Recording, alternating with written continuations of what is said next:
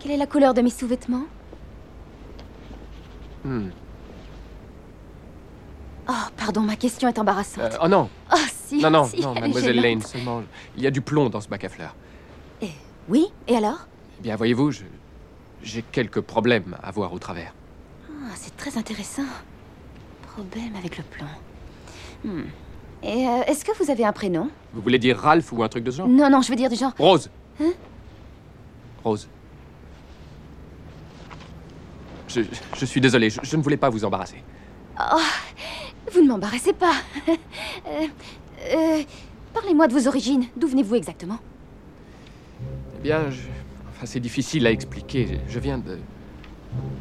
Je viens de très loin. D'une galaxie très lointaine, en fait.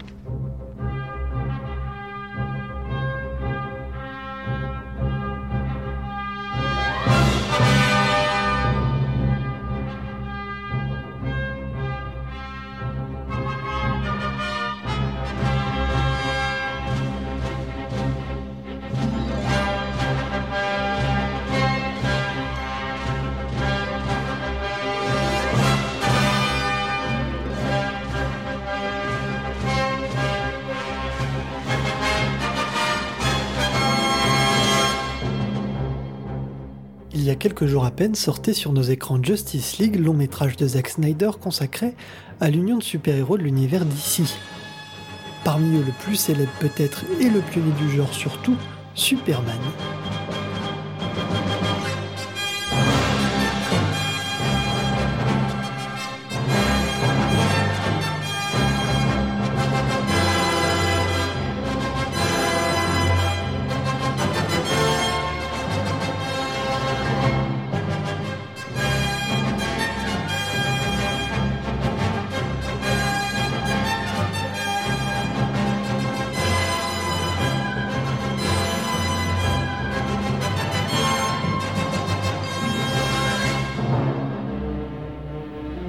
L'imagination de Jerry Siegel et Joe Shuster, cette icône de la culture américaine naquit dans les pages d'Action Comics en juin 1938. Il faudra attendre 40 ans pour en goûter une première adaptation cinématographique digne de ce nom. Elle est signée Richard Donner et c'est l'objet, vous l'aurez compris peut-être, de ce nouvel épisode de Musical Suspect.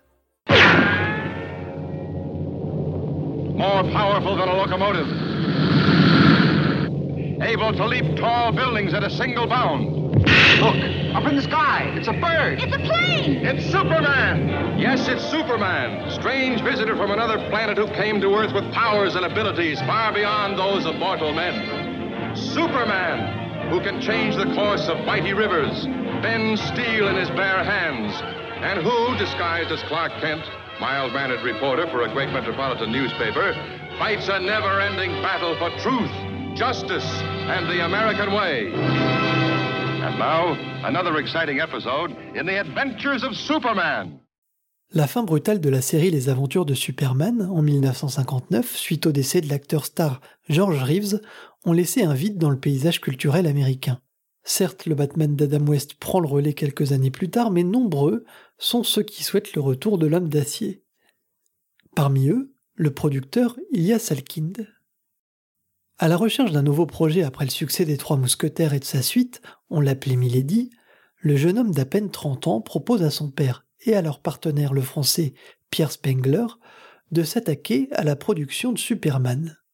Les droits acquis en août 1974, le plus dur reste à faire car les trois hommes doivent désormais trouver un réalisateur pour porter le projet. Steven Spielberg est en tête de liste, en tout cas de celle du jeune Salkind, impressionné par son travail sur Duel et The Sugarland Express. Mais la réticence de son père freine les démarches tant et si bien que Spielberg finit par se lancer sur un autre film, Rencontre du troisième type. C'est alors vers Guy Hamilton que se tourne le trio, mais un nouveau problème surgit car l'essentiel du tournage se déroule dans les studios de Pinewood, en Angleterre, et Hamilton ne peut pour des raisons fiscales y séjourner plus de 60 jours par an. Nouvel échec donc, exit Hamilton, c'est finalement Richard Donner, tout juste sorti de l'horrifique La Malédiction, qui réalisera Superman avec pour rôle principal un jeune inconnu, Christopher Reeve. Regardez ça Le poste, il vole Le news, maman, il a pas de câble Le Times, une bombe bleue frôle Métropolis Le Daily Planet, oh, on est en face de l'histoire du siècle, les enfants Je veux que le nom de ce truc volant soit associé au Daily Planet comme Bacon et œufs, France et Pinard, Francfort et saucisses, politiciens et corruption. Je, je ne crois pas qu'il veuille se prêter à ce genre de, de publicité au rabais, monsieur White. Ah oui, et comment le savez-vous, Kent? Eh bien, eh bien, eh bien, c'est c'est juste une impression, c'est tout. Tant pis si c'est pas au rabais, je suis prêt à en faire un partenaire à part entière. D'accord, chef. Je veux avoir toute l'histoire. Je veux tous les tuyaux sur ce gars-là. Est-ce qu'il a une famille? Où il vit? Tony, qui est-il? Mike, je veux son nom. Qu'est-ce qui se cache sous sa cape? Des piles? Pourquoi est-ce qu'il est apparu ce soir? Duck, d'où est-ce qu'il vient? Est-ce qu'il a une petite amie? Quelle est son équipe de foot préférée, Kent? Alors écoutez-moi bien, je vous garantis, les enfants, celui qui lui arrachera les verres du nez bouclera certainement la plus belle et la plus importante interview depuis Dieu a parlé à Moïse. Initialement, Richard Donner fait appel au compositeur de son précédent film, Jerry Goldsmith. Accaparé par Capricorn One, le musicien se voit obligé de refuser et laisse donc la place à John Williams, tout droit sorti d'un immense succès, La guerre des étoiles. À ce titre, Superman est loin d'être un score dépouillé d'influence, une sorte d'hybride à cheval entre deux univers. La production souhaite se rapprocher du style héroïque et fourni du film de Lucas et compte bien offrir au spectateur une partition d'une même trempe.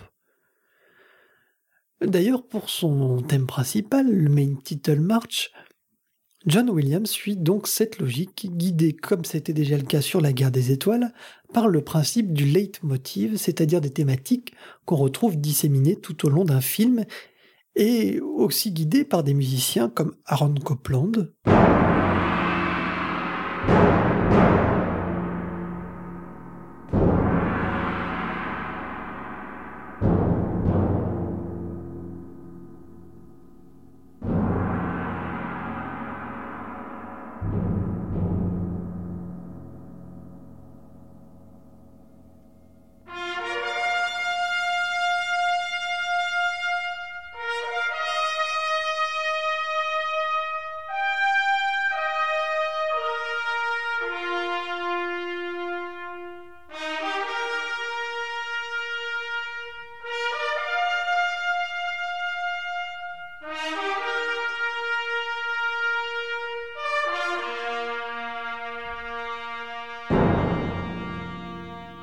Fanfare for the Common Man, ou Eric Wolfgang Korngold.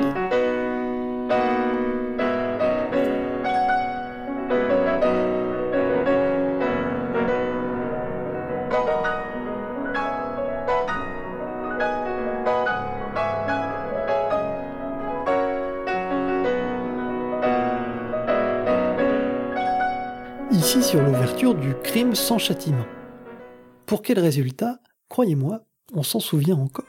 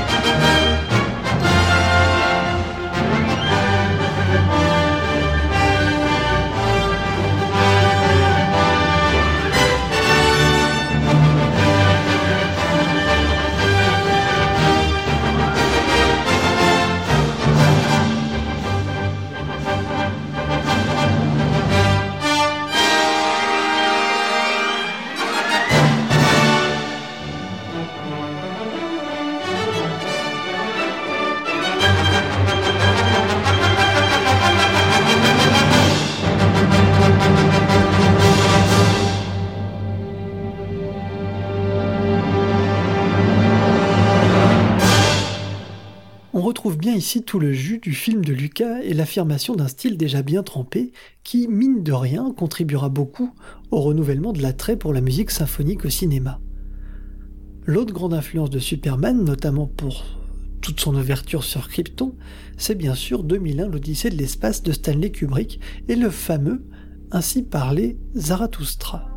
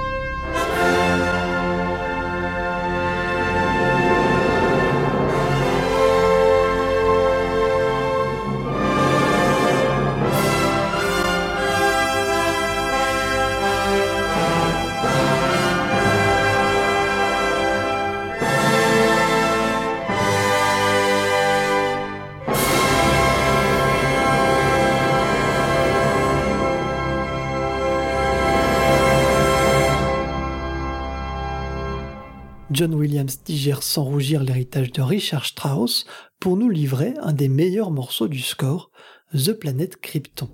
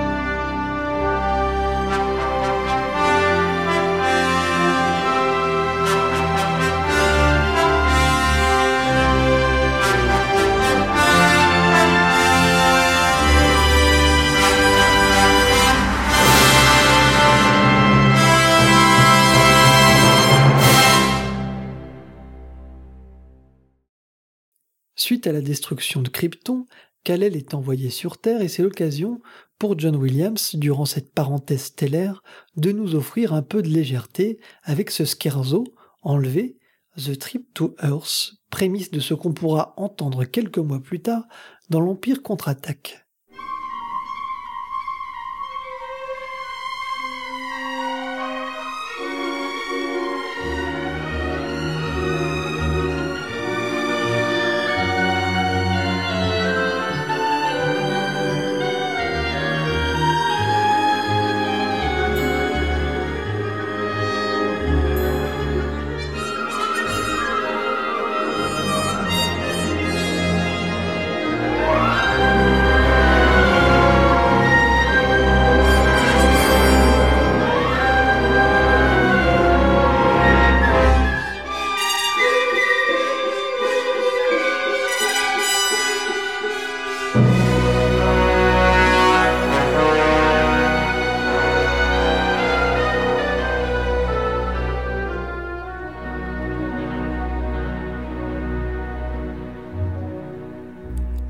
La force du compositeur.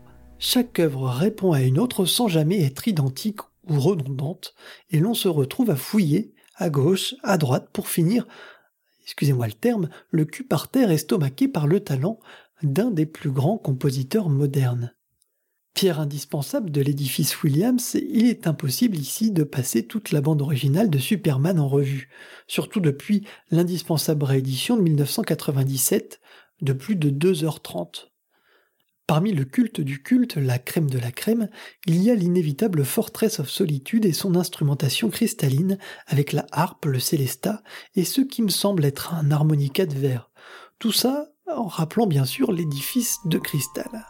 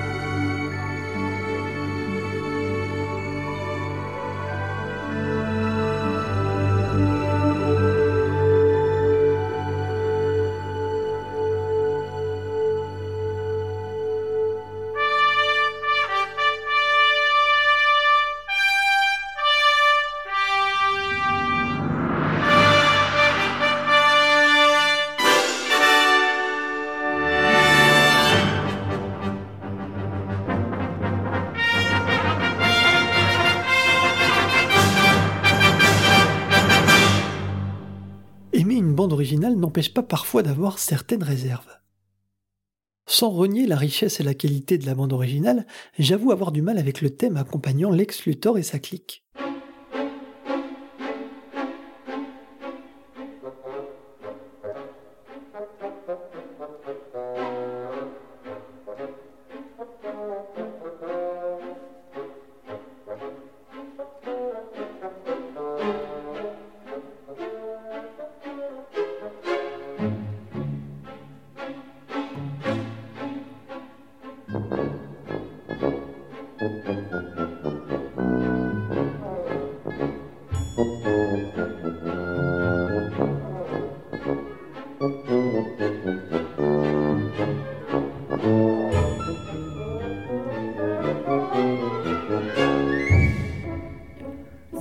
Qui renforce un peu trop, à mon goût, le côté lourdeau et comique du personnage interprété par Gene Hackman. Car le film a pris tout de même un sérieux coup de vieux et il serait illusoire de vouloir s'en cacher.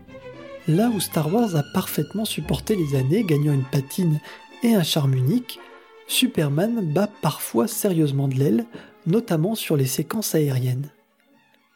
Pourtant, c'est étrangement là que saute aux yeux tout le génie de Williams, particulièrement cette fameuse flying sequence où est sublimé le love theme. Plusieurs passages du film nous guident jusqu'à cette scène. Il y a ce moment où Clark protège Lois à son insu d'une balle en pleine poitrine,